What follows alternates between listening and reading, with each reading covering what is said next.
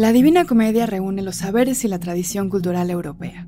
También representa la renovación del lenguaje literario y crea un universo simbólico al que desde entonces llamamos dantesco y que sigue vigente. Para sumergirnos en su significado debemos viajar, como si nos introdujéramos en una máquina del tiempo, hasta el año 1300 a la ciudad de Florencia, antes de que fueran construidas muchas de las iglesias, museos, palacios, puentes y plazas que hoy visitan millones de turistas al año. Estamos en la Baja Edad Media y en medio de un conflicto que divide a la ciudad en dos bandos irreconciliables, los güelfos y los gibelinos, que en los años en los que nace Dante se habían enfrentado a varias batallas sangrientas de las que habían salido vencedores los güelfos, es decir, los partidarios del gobierno del Papa sobre la ciudad. Dante nace en 1265 y para el tiempo en que comienza a participar en la política de Florencia, eran los güelfos blancos y los negros quienes se disputaban encarnizadamente el poder. Su familia apoyaba a los blancos, partidarios de limitar el poder del Papa, mientras que su mujer y muchos de sus amigos pertenecían a los güelfos negros, acérrimos defensores de la Iglesia. Y aunque Dante intentó mediar entre ambos, nada lo salvó de que en un viaje diplomático a Roma, el Papa Bonifacio VIII uno de los más terribles que se recuerdan, lo retuviera allí mientras los güelfos negros asaltaban el poder de Florencia. Ya nunca volvería a su ciudad, ni a ver a su mujer. Los güelfos negros lo condenarían al destierro. Si volvía, se exponía a ser quemado en la hoguera. Lee, escucha. Un podcast de Script. Script es el mejor servicio de suscripción de lectura que te permite explorar todos tus intereses en cualquier formato. Obtén acceso a una biblioteca completa de millones de ebooks, audiolibros, revistas y podcasts por menos del costo de un solo libro. Ingresa a prueba.script.com diagonal escucha podcast en donde encontrarás un código de promoción para acceder a Script durante 60 días por solo 19 pesos es prueba.script.com diagonal escucha podcast en donde encontrarás un código de promoción para acceder a Script durante 60 días por solo 19 pesos. Hola, soy José María de Tavira, actor, cuentacuentos y audiolibrista incipiente. En cuanto a la Divina Comedia, no, no tenía yo necesariamente una relación con ella eh, como como casi cualquiera, pues la, conocía, sabía que era un clásico, sabía que era una de esas eh, asignaturas que uno tiene que tener en la vida. Eh, la intenté leer cuando era adolescente, pero no creo que haya pasado del segundo canto porque prácticamente no entendí nada. Cuando me invitaron a hacer los audiolibros y me, me, encontré en el, en el estudio de grabación, yo dije, híjole, no manches, esto es, lo, esto es de lo que más me gusta hacer en la vida. Y la imagen que a mí siempre me encantó de, de, nuestro acercamiento a la Divina Comedia es que queríamos con, queríamos con, con, el director Miguel Santarrita y yo queríamos contarles eh, eh, la, la, la, comedia de Dante al público al oído. Y con esa idea de decir, de, de pensar que esto que estoy haciendo yo, no solamente lo estoy haciendo como los cuentacuentos normalmente, que luego me toca en frente de 300 personas en auditorios muy grandes, yo solamente con mi, con mi micrófono y tener que rellenar todo ese espacio con los gestos y con las manos. En este caso era, fue, fue un, un, proyecto de hacer algo muy íntimo, decírselo al público al oído, ¿no? Y ese, ese fue como, pues, la, la inspiración, con lo cual no, ya después no, no me hizo falta tener al público frente a mí, tenía a mi director y tenía a, la técnico ahí con nosotros, que era mi público vivo con quien podíamos cortar y podíamos platicar del asunto, interpretarlo, reinterpretarlo, pero últimamente pues este, este, este público soslayado sí existía en mi imaginación y bueno, ahí está, ahí está el quien, quien, quien decida escuchar la comedia, este pues será este público en el que nosotros pensamos antes de que existiera. ¿Por qué es importante toda esta historia? Pues porque el tránsito que emprende Dante en la Divina Comedia, por el infierno, del purgatorio al paraíso, simboliza su propio tránsito biográfico, la condena a errar de un lugar a otro que arrastró durante toda su vida. La Divina Comedia es una muestra de las escrituras del exilio. De hecho, el viaje por el infierno del primero de los tres libros que la componen está repleto de referencias a este hecho traumático, de recuerdos y personajes de sus años florentinos que le salen al paso, le informan, interrogan sobre los asuntos de la ciudad. Y claro, uno de los que no podían faltar será el Papa Bonifacio VIII, al que Dante condenaba nada más y nada menos que al octavo círculo de su infierno. No era para menos, pues no solo fue quien le retuvo en Roma y apoyó a los güelfos negros, sino que hasta el día de hoy se le recuerda como el papa más desenfrenado, cruel y blasfemo en los dos mil años de historia de la Iglesia. Incluso se le llegó a acusar de ser el mismo anticristo. Así que además de ser una de las primeras muestras de la literatura del exilio, la Divina Comedia también será uno de los primeros relatos de autoficción. El poeta, que no puede volver a su casa y debe vagar por las cortes italianas, compone su obra durante las dos décadas que separan su condena, en 1301 y su muerte en 1321. Él es el protagonista del viaje espiritual por los tres reinos del ultramundo cristiano, como reflejo de su propio viaje vital, un viaje literario que dura exactamente una semana de marzo del año 1300. Ahí es donde se ubica la acción, en la mitad del camino de la vida según la creencia medieval, es decir, cuando el poeta tenía 35 años.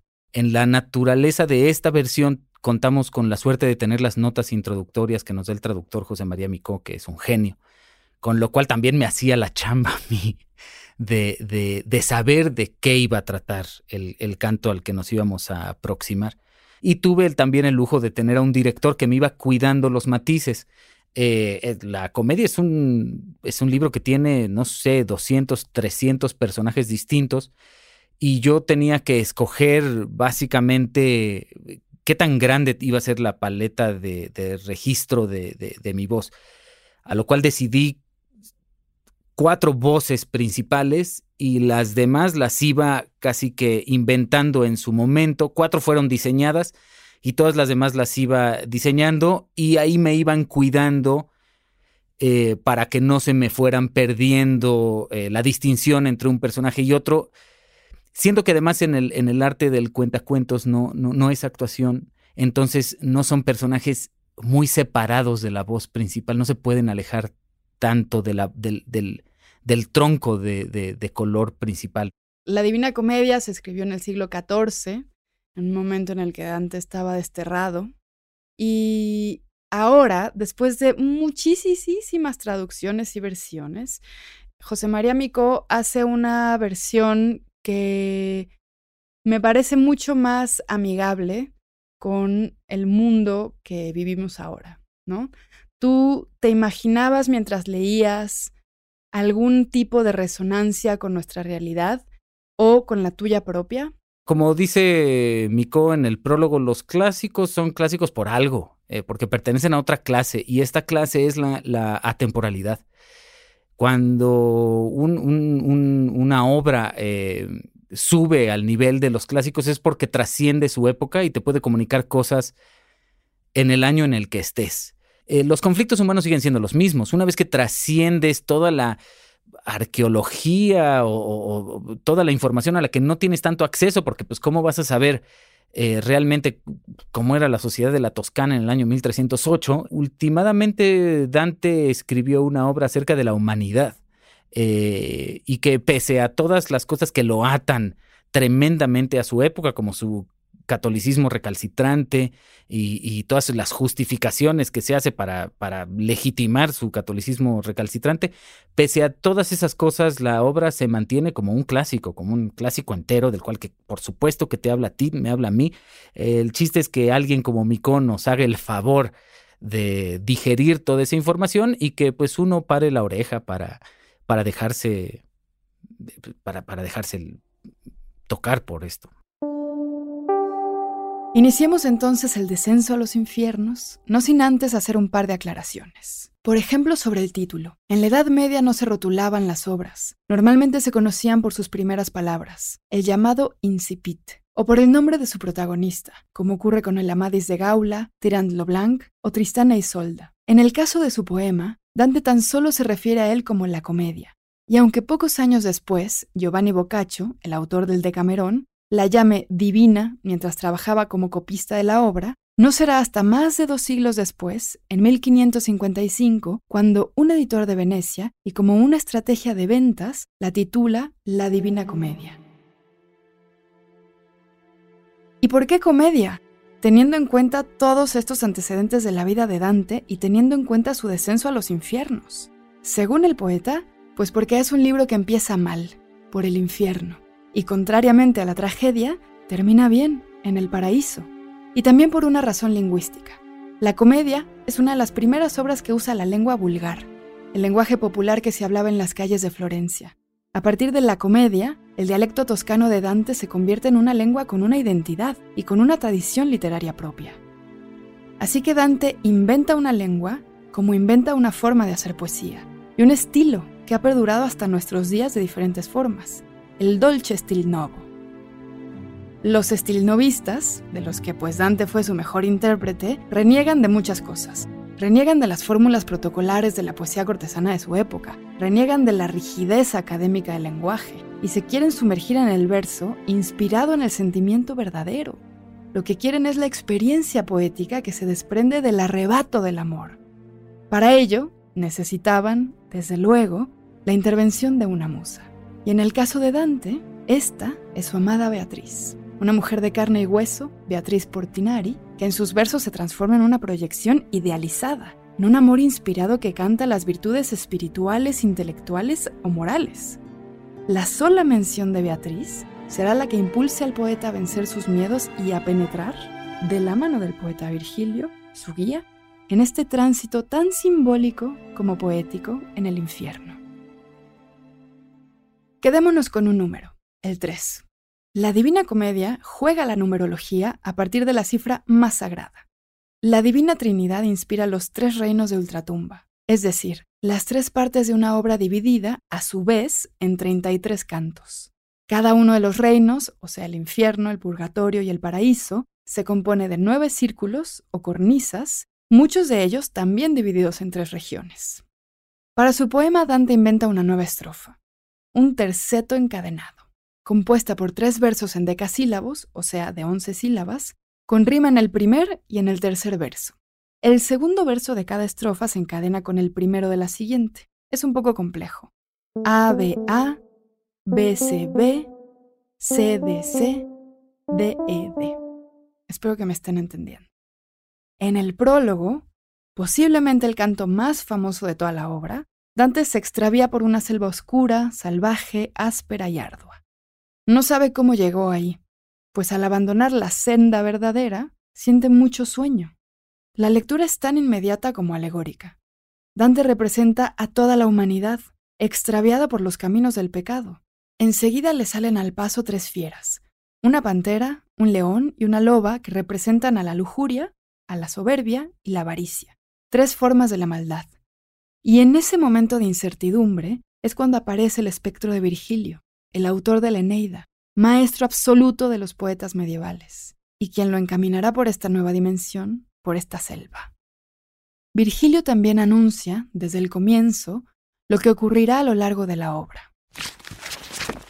Te llevaré por un lugar eterno, en el que oirás desesperados gritos, verás viejos espíritus dolientes pidiendo a voces la segunda muerte, también verás aquellos que en el fuego permanecen contentos, porque esperan verse algún día entre beatas gentes.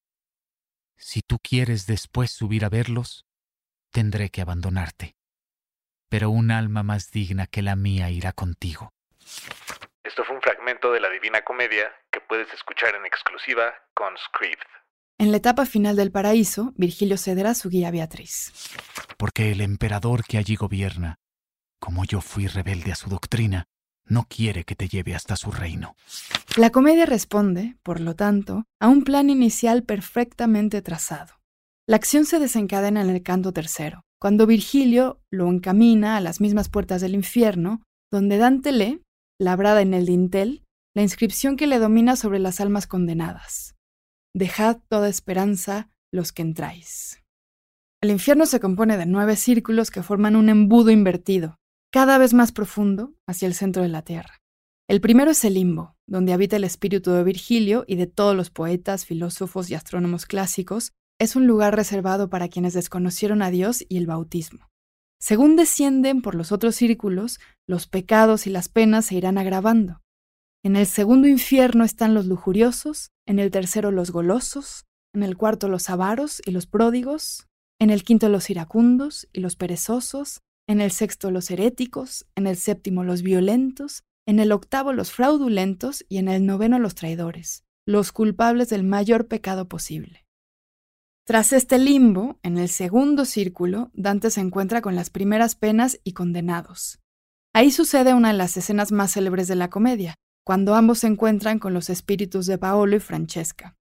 Francesca de Rimini se casa con el hermano de Paolo Malatesta, pero el amor, del que ejercen como símbolo universal, les lleva a cometer adulterio y el marido de Francesca termina asesinándolos. El relato, que lo hace Francesca, resume en la comedia los principios del dolce stil novo, que es que la autenticidad del amor debe llevarse hasta sus últimas consecuencias. Son amantes a los que además les une la lectura, Mientras leen juntos los amores de Lanzarote y Ginebra, se entregan a su propia pasión. En su descenso, Dante y Virgilio atraviesan diversos círculos hasta alcanzar en el sexto los muros de la ciudad de Dite, la capital del infierno, y donde se concentran los principales pecados. En Dite sucede otro de los pasajes más recordados de la comedia, cuando de un ataúd se yergue el ánima de Farinata de Gliuberti al reconocer el acento florentino de Dante, Farinata fue quien comandó a los gibelinos en la persecución y exilio de los güelfos unos años antes del nacimiento de Dante. Así que Farinata le pregunta, con bastante arrogancia, por el destino de esa pugna. Y Dante le responde que poco después fueron los suyos, los güelfos, quienes expulsaron a los gibelinos. En ese momento emerge de otra tumba Cavalcante dei Cavalcanti, el padre de Guido de Cavalcanti, uno de los mejores amigos de Dante, y también poeta, a quien unos años antes el partido de Dante expulsó de Florencia. Cavalcante le pregunta por su hijo y al entender que ha muerto, desaparece entre llantos.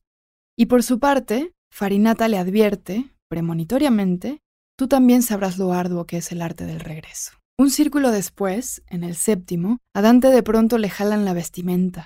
Es una de las ánimas que saca los brazos desde abajo desde las arenas y llama la atención del poeta. Se trata de Brunetto Latini, el maestro florentino de Dante, que está condenado por sodomía, es decir, por realizar tocamientos y abusar de sus discípulos. El retrato de su maestro será exculpatorio. Si bien las palabras de Brunetto señalan a otros maestros, clérigos y eruditos, inclinados también a abusar de los menores a su cargo, de nuevo parece que algunos de los asuntos que ocupan a Dante nos llevan hasta nuestros días. Los círculos octavo y noveno, destinados a los fraudulentos, son los más complejos pero también los más detallados. El octavo infierno está dividido en 10 bolsas o fosas que corresponden a 10 categorías de fraudulentos. Ahí están los magos, los adivinos, los ladrones, los hipócritas, los sembradores de discordias. Y ahí Dante cambia un poco el tono. La misericordia o la distancia que ha guardado con los condenados aquí se torna en reproche y justificación de las penas, como ocurre en la bolsa de los papas simoníacos, entre los que se encontrará Bonifacio VIII el enemigo total de Dante. En este octavo círculo también se ubica uno de los cantos más extraordinarios de la comedia, el canto 26 o el canto de Ulises. Ulises representa el deseo o la ambición humana por el conocimiento. Me aventuré por alta mar llevando una nave tan solo y unos pocos compañeros que no me abandonaron. De una costa a la otra fui hasta España y Marruecos y la isla de los sardos y las otras que el mar rodea y baña. Cuando ellos y yo ya éramos viejos, llegamos al estrecho en el que Hércules señalizó los límites del mundo para que el hombre no los traspasase. Allí quedaba mi derecha mano Sevilla y a la izquierda dejé Ceuta. Oh hermanos, dije, que tras mil peligros estáis en el confín del occidente, no renunciéis en el escaso tiempo que nos queda de vida, a la experiencia de conocer el mundo no habitado que a la espalda del sol está esperando. Pensad en vuestro origen, que no fuisteis hechos para vivir como animales, sino para seguir virtud y ciencia. ¿No sabes qué leer o qué escuchar? Script es una excelente herramienta para descubrir tu próxima gran lectura. Ingresa desde tu teléfono, tableta o computadora a las recomendaciones personalizadas y curadurías por expertos que se adecúan a tus propios gustos. Ingresa a prueba.script.com diagonal escucha podcast en donde encontrarás un código de promoción para acceder a Script durante 60 días por solo 19 pesos. Es prueba.script.com diagonal escucha podcast para acceder a Script durante 60 días por solo 19 pesos. José María Mico hace una muy buena labor para introducirnos a un universo muy complejo, muy ambicioso, porque nos da claves para entender esa simbología. Y sin querer nos da herramientas, o sin querer queriendo, nos da herramientas también para releer nuestra realidad a través de la Divina Comedia. A nosotros se nos dice que, que, básicamente la gente, en la, la, gente en la Edad Media vivía en un mundo eh, plano, chico, eh, y que no es sino hasta 1492 en que Colón descubre América y la posibilidad de que el mundo fuera más grande y que el mundo fuera redondo, que la gente pensaba que vivíamos, eh, que la gente descubre que vivíamos en una esfera, ¿no? Y sin embargo hay unos pasajes que tiene Dante eh, que de repente dice, eran las 4 de la tarde en Bagdad, la una de la tarde en, en Jerusalén, las, eh, las 12 del día en Atenas, así que ya sabrás a qué hora estábamos aquí. Con lo cual dices, reflexiones y dices, ah, no, espérate, claro, porque Dante es, eh, es, es, es, casi el renacimiento en el sentido de que él estaba muy entrenado en los clásicos, en los clásicos precristianos, en, en los griegos, en los latinos, y perfectamente sabía, Dante lo sabía perfectamente que la Tierra era redonda. Lo que no sabían era, era qué había más allá después de Portugal, qué había más allá en el Atlántico, ni sabían qué había en el, en el, en el hemisferio sur porque los barcos no les había dado la tecnología para realmente explorar.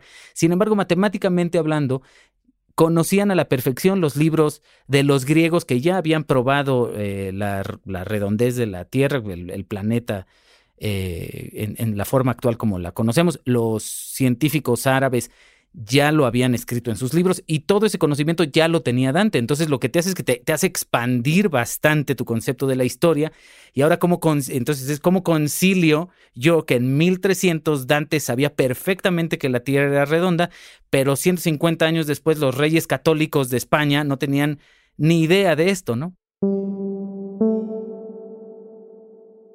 El canto de Ulises también representa los límites del hombre, lo que lo arrastra a su perdición pues por intervención divina, naufraga tras cinco meses de travesía más allá de las columnas de Hércules, como antes se conocía el actual estrecho de Gibraltar, que separa Europa de África al mar Mediterráneo del Océano Atlántico. Ulises pretendía continuar hacia el occidente, aquel mundo no habitado que a la espalda del sol está esperando. Dios se lo impide y lo condena por su insolencia. Al final de su recorrido por el infierno, Virgilio y Dante penetran, al fin, en el noveno círculo, un lago congelado donde los espíritus permanecen enterrados en hielo y donde asistimos al terrible episodio del conde Ugolino, a quien ven devorando el cráneo y los sesos del arzobispo Ruggieri. Ugolino, que está acusado de traición por el arzobispo, fue encerrado en una torre de la ciudad de Pisa junto a sus hijos y sobrinos, a quienes se les condenó a morir de hambre. Nunca se supo si Ugolino, en su desesperación, terminó por devorarlos. En el extremo del infierno, se halla Lucifer. Lucifer es un monstruo de tres cabezas dedicado a destripar con ellas a los pecadores. Con una se come a Bruto, con otra se come a Casio, los traidores de Julio César, y con las fauces centrales devora a Judas. Esa es la última visión de tan horrible tránsito. Dante cierra su relato del infierno, el purgatorio y el paraíso con la misma palabra, estrellas. Cuéntame un poquito cómo te sentiste o cómo fue para ti trabajar con el lenguaje, aunque es una traducción, con este lenguaje lírico, rítmico, de las estructuras en el 3, ¿no? ¿Cómo fue para ti como montarte a ese ritmo que tiene que ver con el ritmo en el cual se consumían los libros en esa época, hace 700 años, que era oral. Pues con oído musical, ¿no? Eh, por, supuesto, Dante en realidad está copiando a los cantores de la Provenza, que en realidad cantaban eh, estas, estas, estos mitos y estas leyendas que se les ocurrían. Eh, él sigue en esa tradición y yo más bien me imaginaba, más que a Dante escribiendo, me lo, me lo imaginaba cantándolo en, en, la plaza de, de, algún lugar en Italia, de los tantos que recorrió, ¿no? En, en el mercado, así, en esa tradición de los cantantes. Em, tuve algún, algunas asesorías sobre el verso para entenderle bien dónde se le pone el énfasis a los endecasílabos, em, pero dejándote ir y teniendo oído musical y con la versión de Miko que, que es bastante libre, que no trata de hacerla, no para nada trata de, de, hacer lo que otros eh, traductores en castellano neciamente quisieron hacer de copiarla, bueno, copiar, de, traducir la rima encadenada. Aquí se desprende de la rima eh, porque es imposible llegar en endecasílabos y hacer rima encadenada en castellano desde el toscano, etcétera. ¿Algún momento en donde hayas tenido como encuentros o desencuentros con esas descripciones poéticas de Dante, como esos momentos en donde crea imágenes, por ejemplo, como de monstruos en el infierno, ¿no? O sea, cuando es realmente delirante. Sí, es muy impresionante. Es, muy impresionante cómo lo hace y, nosotros solo tenemos acceso, bueno, nosotros los, los que no sabemos toscano del medievo, pues solo tenemos acceso al, al, castellano, ¿no? Pero luego imaginarme que todo esto está en, en rima encadenada en, en, el toscano de la época, se ha, de, se, de, se ha de entender delicioso, o sea, y luego pensar que, que Dante lo tenía todo plenamente medido y calculado desde antes de haberlo escrito. Casi todos los cantos miden lo mismo. Eh, todos los tercetos son de once sílabas, de rima encadenada tenía su mapa perfectamente bien diseñado desde antes de escribir la comedia y se tardó 30 años en escribirla. Esa es la gran epopeya también de Dante, que no solamente es este gran poeta, es un poeta en camisa de fuerza, una camisa de fuerza que se puso él solito, y que logre tanta libertad en la camisa de fuerza. Es que es, que es más poderoso que, una fuga de Bach, o sea, de repente es, es más impresionante cómo cómo es que se, se encadenó, cómo es que se puso, se lo puso él tan difícil y logró hacer algo tan hermoso. Es, yo no sé cómo, es un genio, es verdaderamente un genio de, de aquellos. Vamos al purgatorio y al paraíso. Partamos con una imagen. Lucifer está en el centro de la tierra. Está cubierto hasta la cintura. Y por un resquicio se cuelan Virgilio y Dante para salir al hemisferio austral, que está deshabitado a diferencia del hemisferio septentrional en el que se encontraban las tierras conocidas. El austral es un universo acuático del que emerge una isla, que es el purgatorio, que reproduce el esquema del infierno. En este caso son nueve círculos que se elevan en forma de montaña hacia el cielo. El último círculo es el paraíso celestial. Abajo está el paraíso terrenal. Abajo está el antepurgatorio. Y bueno, por ahí en medio se suceden las siete cornisas que corresponden a los siete pecados capitales. Están ordenados del más grave, los más graves son los más cercanos a la tierra, a los más leves, y los más leves son los más cercanos al cielo. Soberbia, envidia, ira, pereza, avaricia, gula y lujuria. Lujuria en la cima de la montaña. Ahí, un ángel barquero los va a cruzar hasta las puertas de un reino de esperanza cada círculo está custodiado por ángeles que representan una virtud contraria al pecado que se purga en ese círculo. Ahí Dante tiene que expiar sus pecados y avanzar hacia la beatitud. Pero antes, un ángel custodio le graba en la frente a Dante siete letras P, que simbolizan los siete pecados capitales, para que él las vaya borrando según avance por las diferentes cornisas. En el antepurgatorio están, por ejemplo, los que tuvieron una muerte violenta, los que no se arrepintieron a tiempo, los excomulgados, mientras la primera cornisa es la de los soberbios, que están castigados portando sobre sus hombros enormes rocas que no les permiten levantar la cabeza.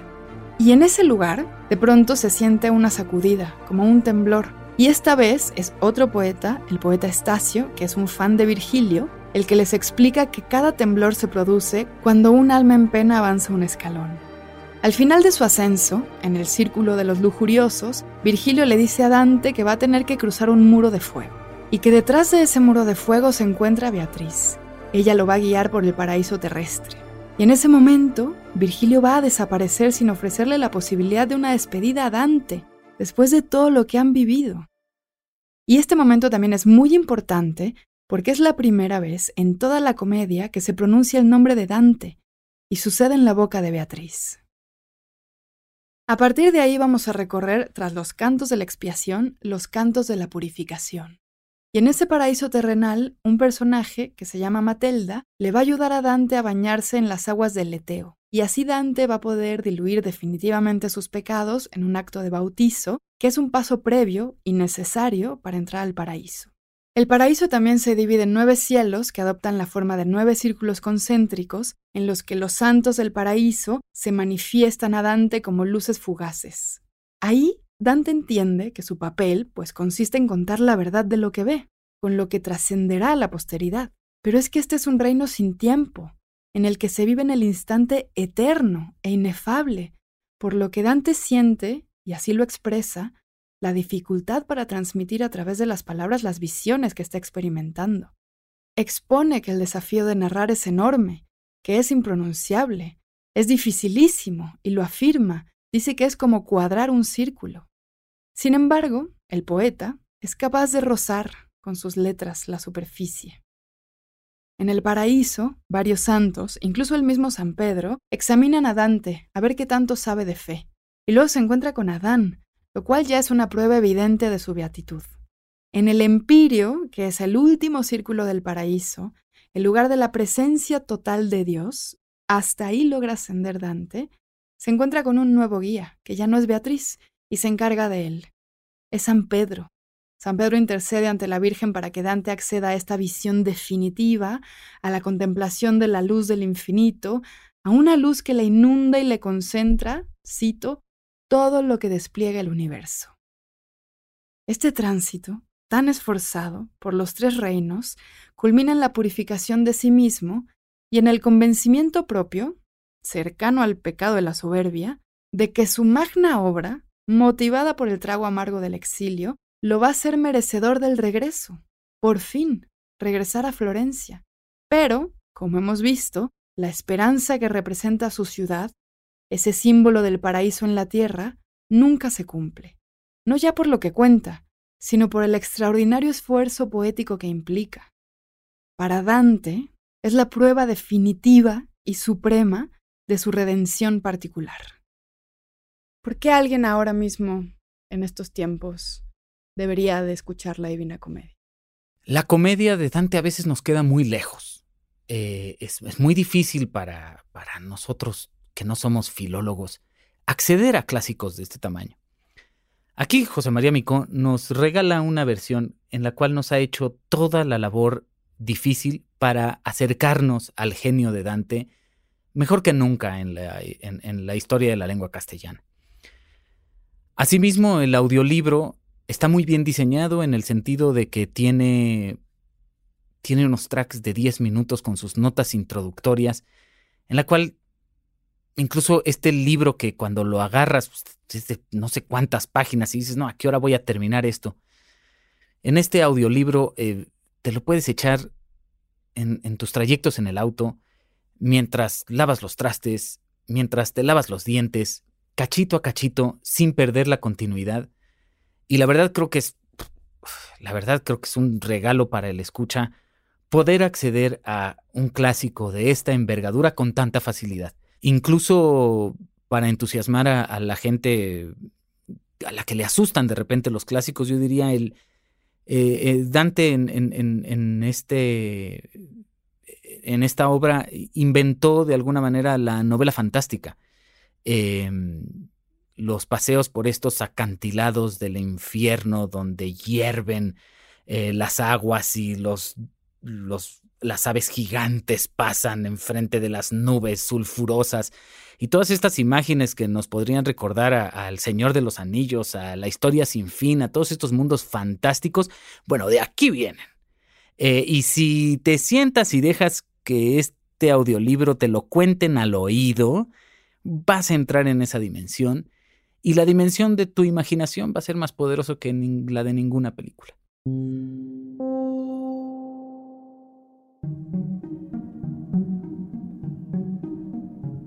Bueno, en conclusión, por si no fuera obvio, me parece que es obligatorio escuchar la Divina Comedia, porque es que es una oportunidad única para conocer un verdadero clásico o revisitarlo si es que alguna vez leyeron alguna parte. Es que de esta obra no solo nació la literatura universal, también nació la tradición cultural como la conocemos, la cosmovisión occidental con la que nosotros miramos al mundo. En el tránsito dantesco por las diferentes dimensiones del ultramundo se esconden miles de claves para entender nuestro mundo actual. Y si ya han leído o escuchado otra versión de la Divina Comedia, tienen que hacerlo con esta extraordinaria traducción de José María Micó, que ha aportado muchísimo para renovar la cara de la Divina Comedia y para que nosotros, en nuestra época, podamos acercarnos tanto y tan profundamente a este poema medieval. Y yo creo que además no tiene paralelos la magnífica lectura de José María de Tavira, porque su interpretación es tan brillante que realmente nos sumerge en la experiencia de lo que debió haber sido la Divina Comedia en su momento. Porque hay que recordar que sobre todo Dante escribió esta belleza para ser recitada y escuchada.